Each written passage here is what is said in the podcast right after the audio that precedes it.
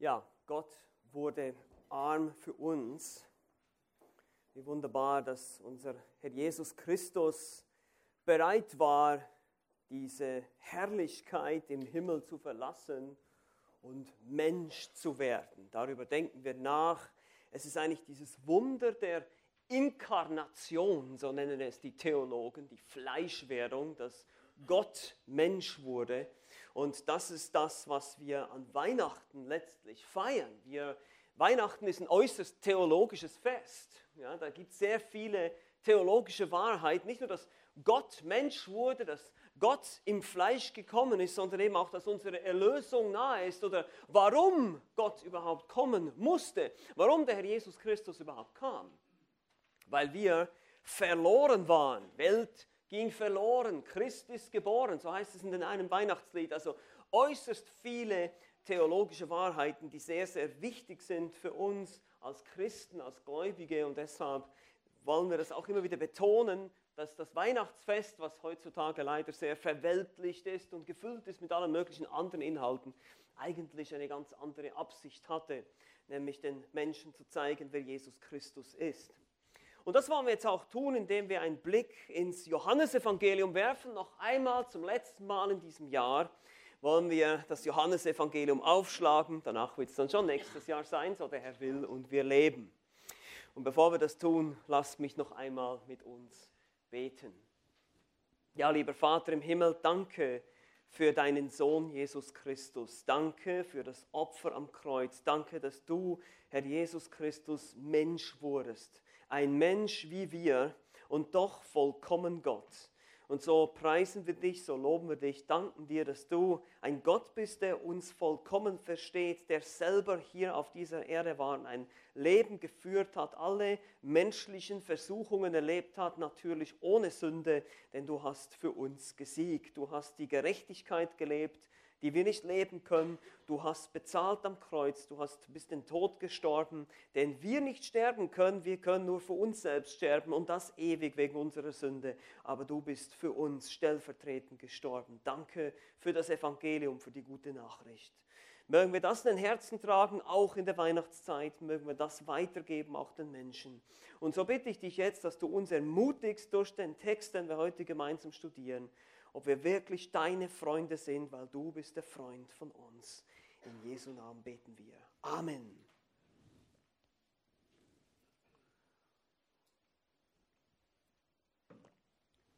An einem Weihnachtstag ging einmal ein kleiner Junge mehrere Male in eine Kirche. Er ging da ein und aus und jemand beobachtete ihn dabei und plötzlich sprach ihn dann dieser jemand an, der ihn beobachtet hat und fragte den Jungen, okay, welches Geschenk hast du dir gewünscht vom Christkind? Der Junge antwortete, ich habe mir kein Geschenk gewünscht. Ich wollte einfach nur ein paar Mal, immer wieder mal dort hineingehen und ihn lieb haben. Ihn lieb haben. Das ist eine der einfachsten und doch besten Ausdrücke des Glaubens eines Christen. Was ist ein Christ? Ein Christ ist jemand, der Jesus Christus liebt. Und nicht umsonst sagt Jesus selbst, dass wir kindlichen Glauben brauchen, um ins Reich Gottes zu kommen. In Matthäus 18, Vers 3. In unserem Abschnitt heute im Johannesevangelium beschreibt Jesus seinen Jüngern seine Freundschaft mit ihnen. Ja, er ist nicht nur Retter, Herr, Erlöser, Messias, König. Er ist unser Freund. Aber bist du auch sein Freund? Darüber belehrt Jesus seine Jünger in Johannes Kapitel 15 und auch uns heute. Was bedeutet es, ein Freund Jesu zu sein? Oder vielleicht das in einer Frage zu formulieren, bist du ein wahrer Freund Jesu? Und wir können uns erinnern, der Apostel Johannes schreibt sein Evangelium, er schreibt, Jesus Christus ist Gott, der in die Welt gekommen ist, am Anfang, ganz, ganz am Anfang seines Evangeliums macht er deutlich, das Wort wurde Fleisch, Gott selbst kommt in die Welt, der Schöpfer betritt die Welt und hinterlässt seine Fingerabdrücke hier. Und wenn der Schöpfer in die Welt kommt, was denkt ihr, was passiert? Es geschehen Zeichen und Wunder. Und davon schreibt er uns genau sieben auf. Und diese sieben Zeichen und Wunder, die schreibt uns der Apostel Johannes auf, damit wir glauben. Das ist sein Ziel in Johannes Kapitel 20, formulierte das so, diese habe ich euch geschrieben, damit ihr glaubt. Nun, wir haben gesehen, in den ersten zwölf Kapiteln, wo er seinen öffentlichen Dienst tat, der Herr Jesus Christus hier auf Erden und eben Blinde sehend machte, Lahme geheilt hat und sogar einen Toten auferweckt in Johannes Kapitel 11, dass die Menschen damals schon leider nicht glaubten. Die meisten glaubten nicht an ihn, heißt es am Ende im Kapitel 12, die, die Bilanz die schlimme, die traurige, die tragische Bilanz ist, viele glaubten nicht an ihn. Und so zieht sich Jesus zurück mit seinen zunächst noch zwölf Jüngern am Donnerstagabend in der Passionswoche, um mit ihnen das letzte Passamal zu feiern. Und hier hielt er dann auch seine berühmte Rede im Obersaal. So ist sie bekannt. Dieser längere Abschnitt, den wir auch nur hier im Johannesevangelium finden. An den anderen Evangelien finden wir einfach die Einsetzung des, äh, des Mahles des Herrn anstelle des Passamales, was da geschehen ist. Aber hier finden wir eine ausführliche Belehrung der Jünger, also eine Vorbereitung eigentlich ein Trost und eine Ermutigung, um sie vorzubereiten auf seinen Weggang am Kreuz. Das Ziel ist zu trösten, weil er würde sie bald verlassen und sie würden die Welt, so wie sie im Moment noch von ihnen verstanden wurde, nicht mehr verstehen. Sie dachten, er ist doch der Messias, er ist doch der König der Juden, er ist der König der Welt. Er wird ein Reich aufrichten, das heißt es auch im Alten Testament, das wurde uns versprochen. Jesus, der Sohn Davids, wird regieren von einem Ende zum anderen Ende der Erde. Das sagen die alttestamentlichen Prophetien, aber was sie eben auch übersehen haben, ist, dass die alttestamentlichen Prophetien auch von einem Leiden sprechen, von einem leidenden Messias, von jemandem, der kommen wird, um für uns zu sterben. Und das war jetzt, in dem Moment, wo er hier zu seinen Jüngern spricht, seine Mission. Das andere würde später kommen. Deshalb würden sie erstaunt und vielleicht eben sicherlich auch erschüttert sein. Und sie waren jetzt schon erschüttert bei diesem Gedanken. Er kündigt ihnen das immer wieder an. Auch hier im Obersaal sagt er, er werde weggehen, ihr werdet mich nicht mehr sehen. Wir werden das auch in Kapitel 16 noch sehen. Die Jünger befanden sich in einer emotionalen Achterbahn. Das muss für sie ziemlich herausfordernd gewesen sein. Und so brauchen sie Trost. Und er schickt zunächst den Verräter weg, den Judas. Es bleiben nur noch elf übrig. Ihr müsst euch das vorstellen elf Jünger. Von all den Massen, von all den Menschen, die Jesus gesehen und gehört haben, bleiben hier am Ende nur elf übrig, die glauben. Das ist alles. Das ist alles. Mit uns elf willst du die Welt regieren? Mit uns elf soll das irgendwie was werden hier? Ihr könnt euch das vorstellen, wie die innerlich am Verzweifeln waren. Und Jesus, Jesus tröstet sie mit verschiedensten Wahrheiten über seine Person. Wir haben das gesehen, Kapitel 14. Die Kraftquellen, die er bereitstellen wird. Vor allem auch spricht er viel über den Heiligen Geist, den Beistand, den der Vater senden wird, der in den Jüngern sein wird, der sie innerlich kräftigen wird für diese Mission, auf die er sie schicken wird. Und am Ende von Kapitel 14 verlassen sie dann den Obersaal in Vers 31 und laufen oder gehen sozusagen durch Jerusalem unterwegs Richtung Garten Gethsemane, Richtung Ölberg. Das sehen wir auch in Matthäus, äh, Markus 14, Lukas 22. Und da belehrt sie Jesus weiter. Wie können sie ihn richtig erkennen? Wie, wie können sie die Kraft des Geistes erfahren und auch nach seinem Wort leben? Das sind die Fragen, die Jesus hier weiter behandelt und beantwortet. Und eine haben wir schon gesehen, es ist die Abhängigkeit von ihm. Das berühmte Gleichnis vom Weinstock und den Reben.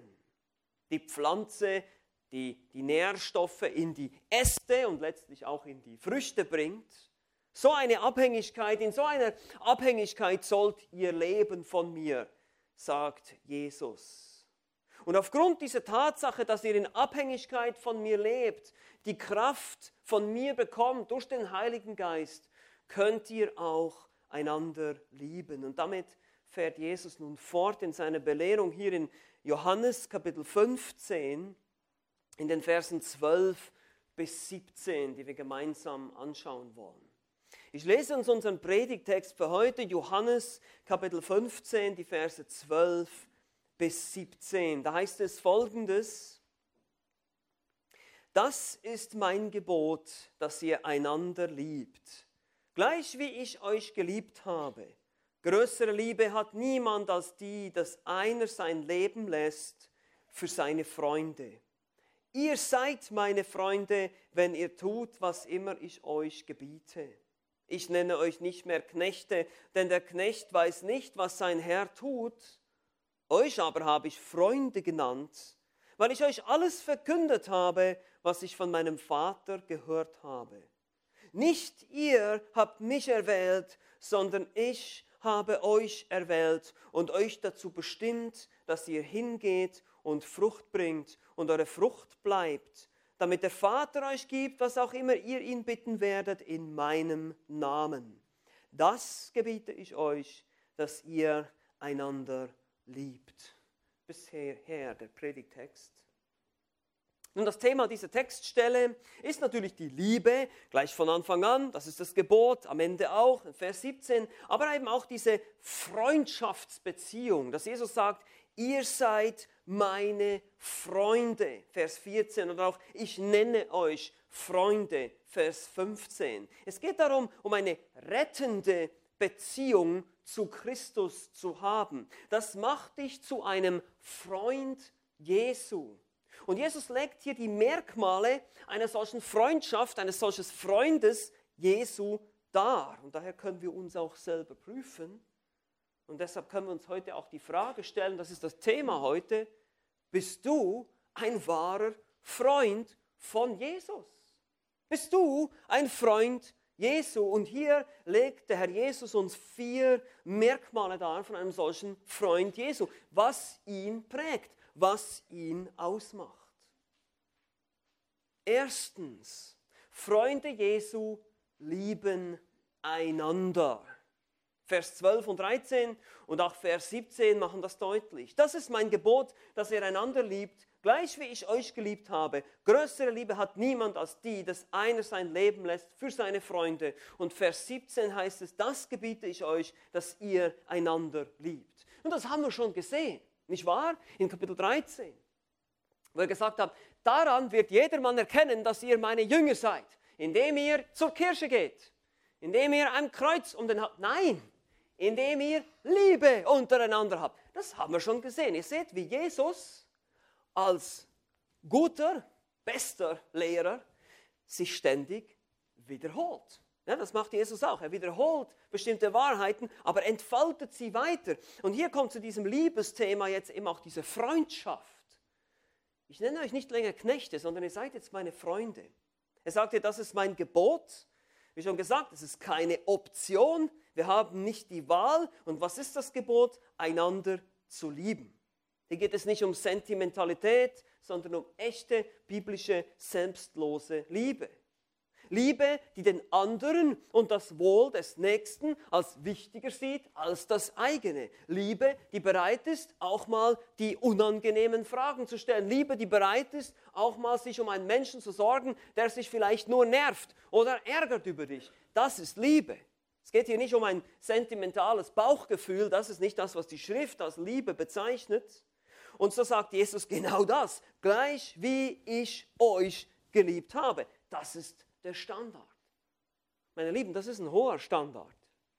Christen sollten aber daran erkennbar sein. Und Jesus würde bald ans Kreuz gehen und würde seinen Worten noch mehr Taten folgen lassen. So sehen wir auch, dass Liebe in erster Linie eine Entscheidung zu einer Tat ist. Er sagt, größere Liebe hat niemand als die, dass einer sein Leben lässt für seine Freunde. Er legt sein Leben hin oder er stellt es hin, wörtlich im Griechischen die Mengeübersetzung sagt hingibt und das ist der Punkt. Es geht um Hingabe. Wahre Liebe gibt. Sie nimmt nicht, sie gibt. Sie gibt sich selbst dahin. Das ist der ultimative Beweis für die Liebe Christi. Er gibt sein Leben für die Seinen, für seine Freunde. Das ist wichtig hier zu verstehen. Er stirbt nicht einfach generell, potenziell für alle Menschen, nein, für seine Freunde. Der Hirte legt sein Leben hin für seine Schafe. Wir werden diese Sprache des wirksamen Sühneopfers, der spezifischen Sühne, immer wieder antreffen, auch hier im Johannesevangelium, besonders im Kapitel 17, das werden wir noch sehen. Aber diese Liebe, die ist voll und ganz auf diese, kann man sagen, Objekte, auf diese Menschen, diese Personen ausgerichtet. Jesus gibt sein Leben für sie. Das Leben hier, das griechische Wort Psyche, eigentlich auch Seele, oft für irdisches, menschliches Leben benutzt. Er opfert quasi seine irdische Existenz. Und am Ende des Abschnitts wiederholt er diese Tatsache noch einmal. Deshalb, das gebiete ich euch, dass ihr einander liebt in der Art und Weise, wie ich euch geliebt habe und wie er das auch noch tun wird. Ein wahrer Freund Jesu liebt die anderen Freunde Jesu. Das ist ganz logisch, eigentlich. Wahre Freunde Jesu leben ein Leben der hingegebenen Liebe. Und das ist hier in erster Linie natürlich gegenüber den Glaubensgeschwistern zu sehen. Natürlich sollen wir auch alle Menschen lieben. Natürlich sollen wir allen Menschen Liebe erweisen, aber hier geht es vor allem darum, um die Beziehung untereinander. Warum tun wir das? Weil wir Christen verstehen, wie viel wir geliebt wurden. Die unendliche Geduld unseres Gottes mit unseren Sünden, mit unserer Schuld, mit unseren Problemen. So viel Sünde, so viel Versagen, auch wenn ich mein eigenes Leben betrachte. Oh, der Herr muss so viel Geduld haben mit mir. Er liebt bedingungslos. Seine Liebe ändert sich nie. Habe ich euch auch schon gesagt, es gibt nicht einen schlechten Tag, einen guten Tag. Es gibt nicht einen Tag, wo Jesus zu dir sagt, ah, heute hast du aber wirklich einen Bock geschossen. Heute liebe ich dich also nicht so wie gestern. Das gibt es bei Jesus nicht. Er liebt dich immer gleich, bedingungslos. Es hat überhaupt nichts mit mir oder mit dir zu tun. Nichts. Es geht nicht nach Leistung.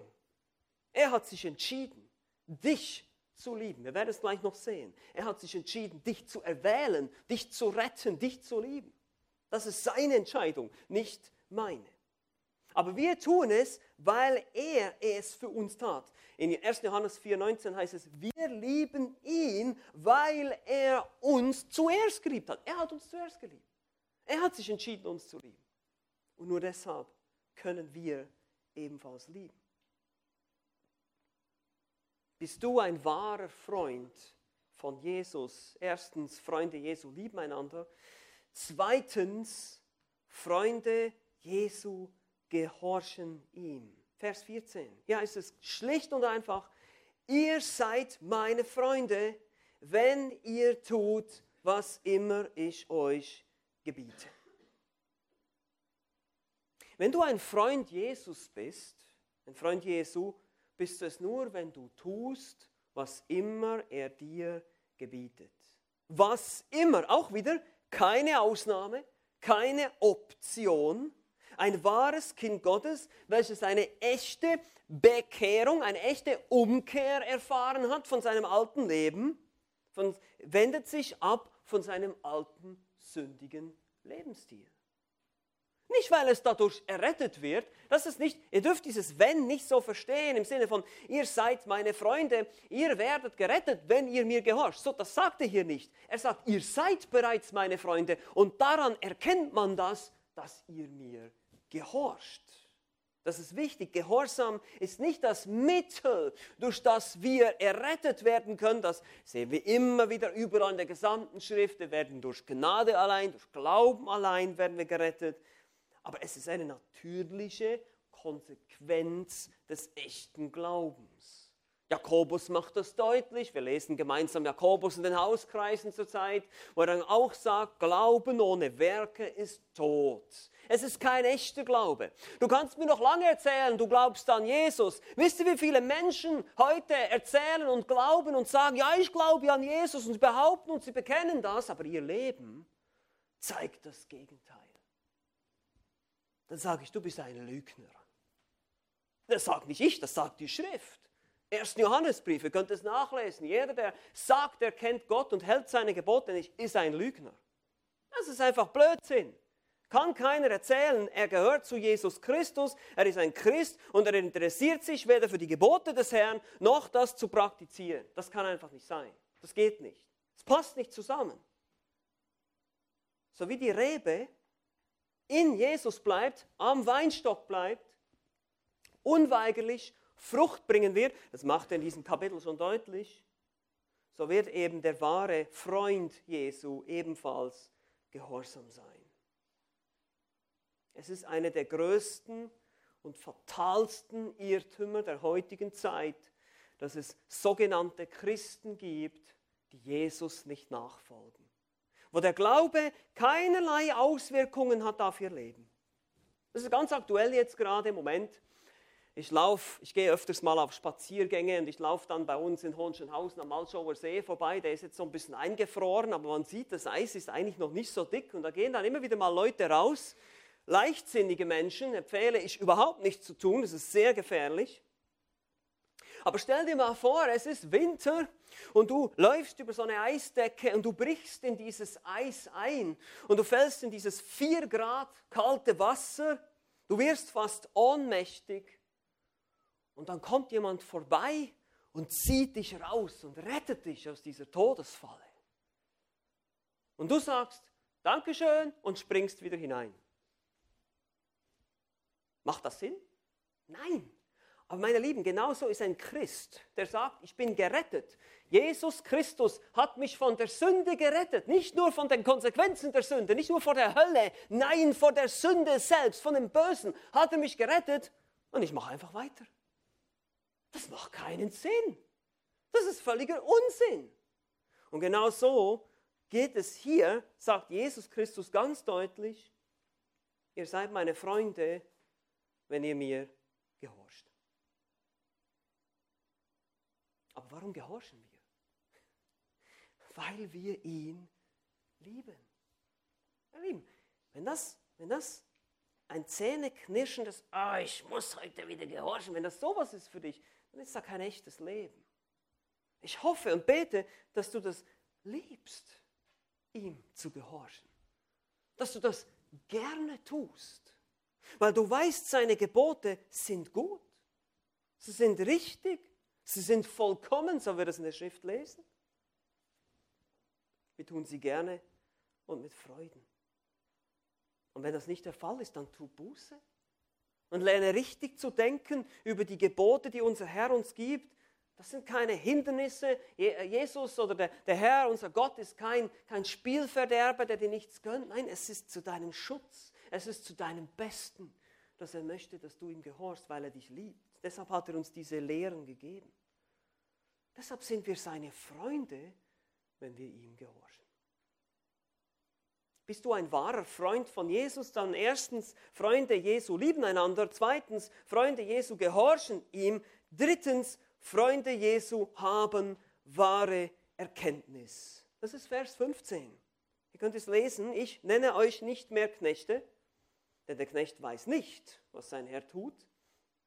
Euch aber habe ich Freunde genannt, weil ich euch alles verkündet habe, was ich von meinem Vater gehört habe. Freunde Jesu haben wahre Erkenntnis.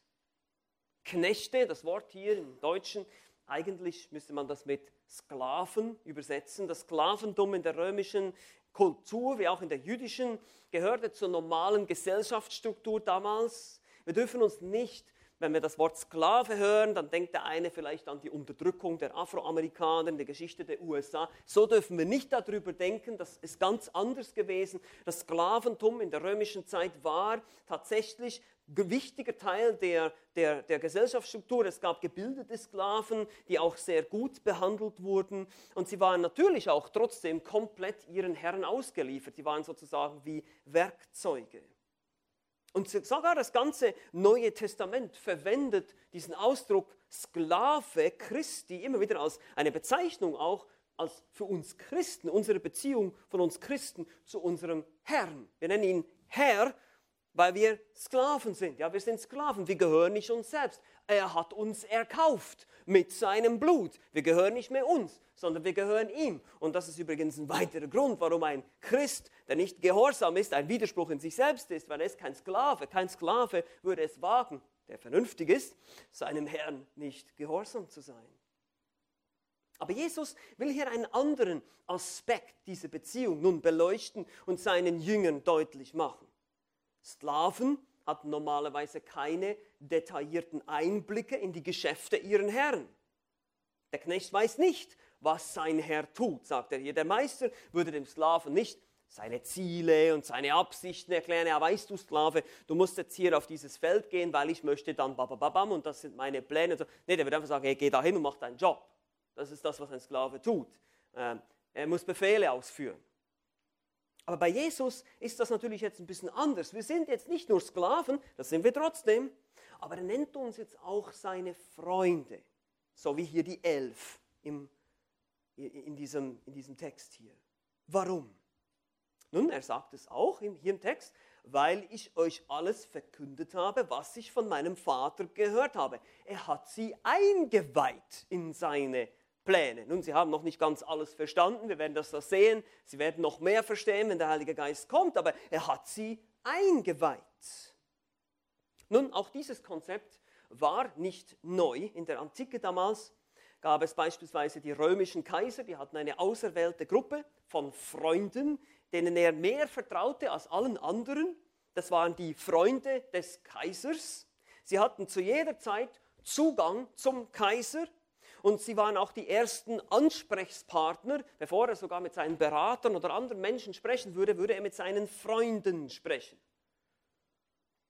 Und so sind die Jünger jetzt hier, rutschten quasi in diese Position. Sie waren jetzt Freunde des Kaisers, die Eingeweihten, die das Geheimnis des Evangeliums verstehen, wie es Paulus später auch in seinen Briefen betiteln wird. Nun auch das Geheimnis ist nicht so mystisch und oh, das ist Geheimwissen hier und Geheimgesellschaft. So müssen wir uns das nicht vorstellen, sondern dieses Geheimnis ist jetzt eben offenbar. Aber zu dem Zeitpunkt hier hat Jesus sie in dieses Geheimnis eingeweiht, dass das Heil jetzt nicht nur zu den Juden, sondern auch zu den Heiden gehen wird. Dass jeder Mensch, der glaubt an Jesus, gerettet wird. Nicht nur die Juden.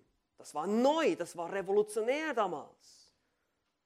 Und die Jünger waren jetzt hier die ersten Eingeweihten quasi, die das verstanden und die diesen Auftrag bekommen, das jetzt weiterzugeben. Aber so ist es heute auch. Jeder wahre Christ versteht dieses grundlegende Evangelium. Es ist kein Geheimnis mehr für dich. Er versteht die essentiellen Wahrheiten. Er hat Einsicht, weil er den Geist Gottes hat. Ansonsten ist er kein Freund Christi. In 1. Korinther 2,14 heißt es, der natürliche Mensch, das ist der Mensch, der nicht wiedergeboren ist, der nicht an Christus glaubt, nimmt nicht an, was vom Geist Gottes ist, denn es ist ihm eine Torheit und er kann es nicht erkennen, weil es geistlich beurteilt werden muss. Ein wahrer Freund Christi hat Einblick in das Geheimnis des Evangeliums, in die Pläne seines Herrn, in den Ratschluss Gottes. Er versteht das. Er versteht, wie er gerettet wurde. Er versteht die Konsequenzen dieser Rettung. Er versteht, dass es wichtig ist, diese Botschaft weiterzugeben. Er versteht die Botschaft und er kann sie auch artikulieren. Er kann sie auch zusammenfassen und weitergeben. Das ist wichtig. Johannes spricht auch im ersten Johannesbrief von der Salbung, dem Heiligen Geist, der eben die Jünger lehrt und ihnen diese Grundwahrheiten vermittelt. Ein wahrer Freund Christi kann auch unterscheiden zwischen Irrtum und Wahrheit. Er versteht, was biblisch ist und was nicht biblisch ist. Er kann das unterscheiden, weil der Heilige Geist in ihm wohnt. Als wahrer Freund Jesu interessierst du dich für die Wahrheit des Evangeliums. Du interessierst dich für Lehre, für Theologie, genau. Und du möchtest auch belehrbar sein. Meine Lieben, das ist so schlimm heute, wenn Christen sagen, ach, Theologie und Lehre, das ist nicht wichtig, das trennt uns doch nur. Nein, das trennt uns nicht, das vereint uns. Es gibt keine Einheit außerhalb der Wahrheit.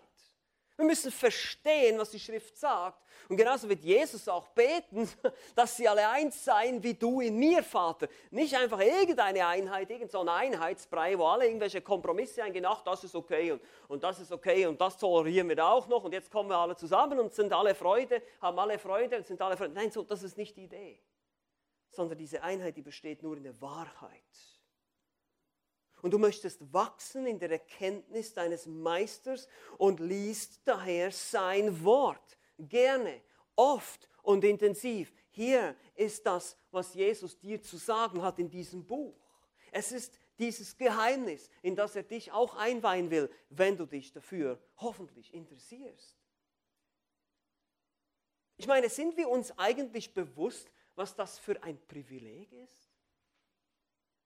Wir dürfen Freunde des allmächtigen, ewigen Königs sein. Wir sind die Gruppe, die immer Zugang hat zum Gott des Universums. Kein anderer hat das, nur wir.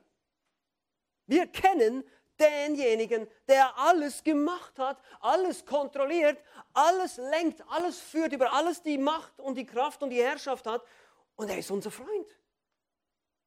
Ist das ein Privileg oder was? Amen. Wir lesen sein Wort, wir dürfen seinen Ratschluss studieren. Er hilft uns durch seinen Geist, ihn zu verstehen. Die Frage ist, nutzen wir dieses Privileg? Lesen wir sein Wort? Studieren wir seine, seinen Ratschluss, den Einsicht, dass wir Einsicht bekommen in sein Geheimnis?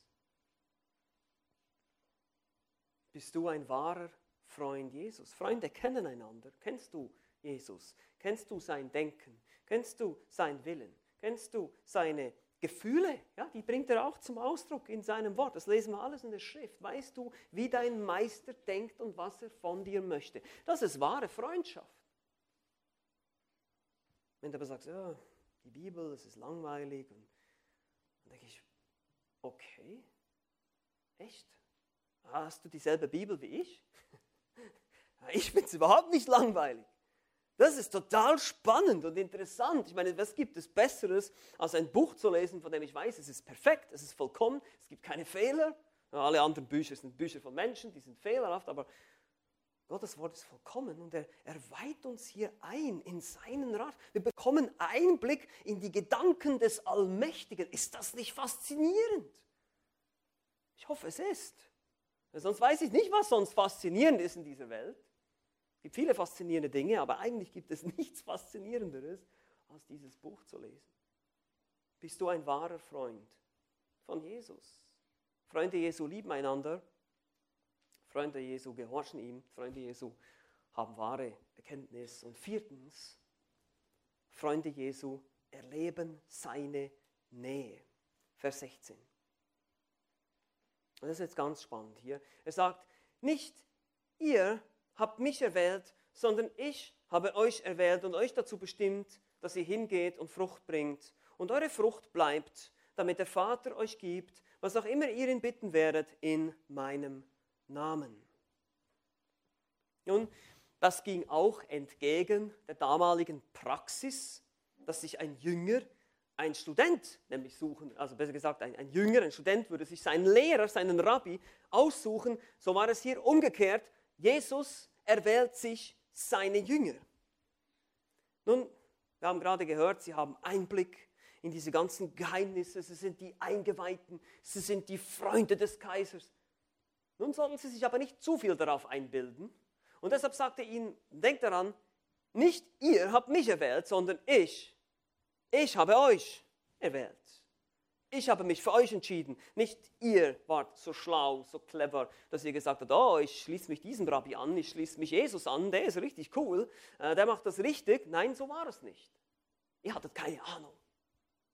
Schlimmer noch, ihr wart tot in Übertretungen und Sünden. Und er entschied sich für dich. Das ist auch für uns heute dieselbe Wahrheit. Du bist nicht Christ, weil du dich dafür entschieden hast. Das ist eine Lüge. Du bist Christ, weil der Herr sich für dich entschieden hat. Das kam zuerst. Nur weil er gnädig war. Nur weil er sich über dich und mich erbarmt hat. Nur deshalb glaubst du. Nur deshalb konntest du Buße tun. Nur deshalb hast du die Kraft, ihm nachzufolgen. Er entschied sich für dich oder für mich. Hier kommt der Punkt.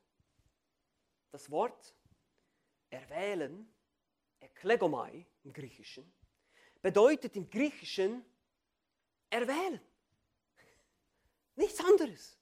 Nicht, ich habe es gewusst, was er machen würde, oder ja, ich musste auf seine Entscheidung warten, oder nein, erwählen, etwas aussuchen, sich für jemanden entscheiden, eine Auswahl treffen. Das ist das, was es bedeutet. Ich gehe in den Laden und ich entscheide mich, diese Tomate zu nehmen und nicht die andere. Das ist erwählen. Und ich weiß, dass viele Christen mit diesem Gedanken Mühe haben, dass Gott uns zum Heil erwählt, aber das ist genau das, was die Schrift lehrt. Und entweder sind wir bereit, jetzt passt gut auf, entweder sind wir bereit, hier Buße zu tun in unserem Gedanken, oder wir rauben Gott die Ehre. Genau. Wenn du nämlich sagst, ich habe mich entschieden, oh, ich habe was getan, wer bekommt die Ehre? Ich. Nein, ich habe überhaupt nichts. Ich habe überhaupt nichts damit zu tun. Das ist alles der Herr. Das ist Soli Deo Gloria. Allein Gott die Ehre. Deshalb ist es wichtig hier, was Jesus sagt. Aber wir sehen auch diese Erwählung zum Heil, dass sie jünger werden, ist nicht willkürlich. Es ist zielgerichtet. Es ist zielgerichtete Souveränität. Es ist nicht einfach so willy-nilly irgendwas, sondern es ist, Jesus sagt, ich habe euch erwählt und euch dazu bestimmt, dass ihr hingeht und Frucht bringt und eure Frucht bleibt. Es hat ein Ziel. Er hat sie bestimmt, eingesetzt, sein Wort hier für einsetzen in ein Amt. Wozu? Um Frucht zu bringen. Auch diesen Gedanken haben wir schon gehabt hier in diesem Abschnitt. Das christliche Leben ist kein Zuschauersport. Ja, es ist nicht so wie bei der Fußball-WM, die meisten von uns, die sitzen nur vor dem Bildschirm und gucken sich das an. Das ist, nicht, das ist nicht das, was das Christentum ist, kein Zuschauersport, sondern es ist eine Berufung zum aktiven Dienst. Frucht bringen. Nicht zugucken, wie andere Frucht bringen, sondern selber Frucht bringen ist das, was er hier sagt. Und darüber haben wir bereits gesprochen in Kapitel 15, die ersten elf Verse. Frucht im christlichen Dienst, nützlich sein für das Reich Gottes, persönliche Heiligung, Frucht des Geistes, Veränderung aber auch Frucht im Sinne von mehr Jüngern. Und das ist hier wohl auch eher der Kontext hier in diesem Zusammenhang. Jesus wird sie auf diese Mission senden und sie werden Frucht bringen für ihn. In der Kraft des Heiligen Geistes werden sie das Evangelium verkündigen, es werden Menschen sich bekehren, sie werden Buße tun, sie werden hinzugefügt zur Gemeinde. Das ist das, was noch kommen wird hier zu dem Zeitpunkt. Der Dienst der Apostel, aber auch unser Dienst heute. Aber das ist wichtig zu verstehen. Dieser Dienst hat Auswirkungen in die Ewigkeit. Diese Frucht wird bleiben. Und so hat es der Vater zuvor bestimmt, dass es geschehen würde. Einmal mehr etwas, was unsere Gedanken erstmal irgendwie, wo wir unsere Gedanken drumherum kriegen müssen. Menschen werden die Ewigkeit im Himmel verbringen, weil du den Mut hattest, ihnen das Evangelium zu erzählen weil du den Mut hattest, ihnen eine Einladung in die Hand zu drücken. Werden die Menschen, diese Menschen, die glauben, werden eine Ewigkeit im Himmel sein. Was für ein Vorrecht. Einmal mehr.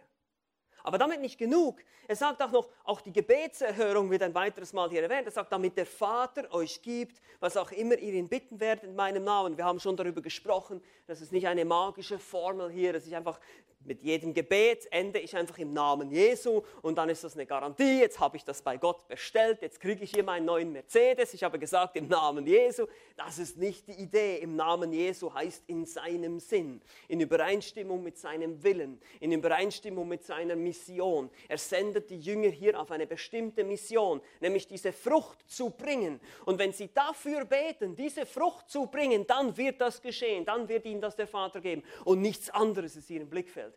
Kontext, Kontext, Kontext. Schaut euch den Text an. Das ist ganz wichtig. Das ist nicht einfach so ein freier Pass, ja, wenn ihr in meinem Namen irgendwas betet, dann kriegt ihr es einfach. Das ist nicht, das, ist, das würde kein wahrer Christ tun. Weil ein wahrer Freund Jesu, der interessiert sich nur, dass der Wille des Herrn geschieht. Also alles zusammengefasst hier in Vers 16 sehen wir die innige und vertraute Beziehung, die ein wahrer Freund Jesu genießt. Genießt, sage bewusst, genießt. Er wurde erwählt nach inniger Vorkenntnis Gottes. Ja, heißt es im Römerbrief die er zuvor erkannt hat, die hat er auch zuvor bestimmt. Ja. Und da geht es nicht darum, dass Gott irgendwie gewusst hat, ja, der, der David oder der Juan, der wird sich für mich entscheiden. Das ist Blödsinn. Das ist ein Gott, der allwissend ist, der allmächtig ist. Und wenn er etwas zuvor erkannt, dann erkennt er das in seinem Ratschluss, der schon seit Ewigkeiten besteht. Zuvor erkannt heißt zuvor bestimmt. Es ist so. Er hat dich schon gesehen. Er hat dich schon gekannt, als du noch nicht mal geboren warst. Und alle deine Tage waren schon aufgeschrieben, heißt es im Psalm 139. Er kennt dich durch und durch. Und er hat dich bestimmt. Er hat dich eingesetzt zum Dienst. So wie damals die Jünger hat er das auch mit dir getan, damit du bleibende Frucht für die Ewigkeit bringen würdest. Und du genießt die ständige Erhörung der Gebete, die du zu ihm sprichst, wenn du in seinem Willen betest. Das ist eine innige Beziehung zum ewigen Schöpfer. Genießt du das? Genießt du dieses Vorrecht? Genießt du es, ein Freund Jesu zu sein, eine solche innige Beziehung zu haben? Auch jetzt schon, hier, jetzt, ist es ein wahnsinniges, ein wunderbares, ein unfassbares Privileg, was wir haben. Bist du dir bewusst, dass du erwählt wurdest? Ich meine, wenn ich mir mein Leben anschaue, muss ich sagen, also habe ich mich schon oft gefragt, warum eigentlich ich? Ja, ich, was ich schon alles geleistet habe in meinem Leben, warum ausgerechnet ich? Warum nicht irgendjemand anderes? Ich bin kein Deut besser als irgendein anderer Mensch. Und wahrscheinlich würde dir genau dasselbe sagen. Warum Gott? Warum ich? Die Antwort ist Gnade. Es hat eben nichts mit dir zu tun, gar nichts. Es ist nur Gnade und Gnade ist nicht Gnade, wenn ich irgendwas beigetragen habe. Gnade ist nur Gnade, wenn es absolut freies Geschenk ist. Nichts habe ich getan. Er hat alles getan. Das ist Gnade. Und er hat uns dazu bestimmt, Frucht zu bringen. Aber selbst diese Werke, lesen wir in Epheser 2, die sind auch vorherbestimmt. Die hat er auch schon bereits für dich gewirkt. Das ist alles schon bereit. Wir dürfen quasi nur einsteigen in den Zug und mitfahren. Du bist so quasi in dem Geschäft der Seelenrettung zur Ewigkeit. Du darfst in diesem Dienst sein. Stell dir das mal vor, andere Menschen bauen sich Imperien auf, die bauen riesige Denkmäler, bauen sie sich. Und was wird man davon in 100 Jahren oder in 200 Jahren oder in 500 Jahren noch sehen? Nichts. Es wird vielleicht schon verbrannt sein, weil der Herr schon gekommen ist und die Erde sich schon aufgelöst hat. Aber nicht, was wir tun. Nicht, was wir als Christen tun, im Namen Christi, in der Kraft seiner souveränen Gnade. Diese Arbeit, diese Frucht, die wird bleiben, die wird Bestand haben. Das ist deine Bestimmung, wenn du ein Freund Jesu bist. Ist das nicht großartig?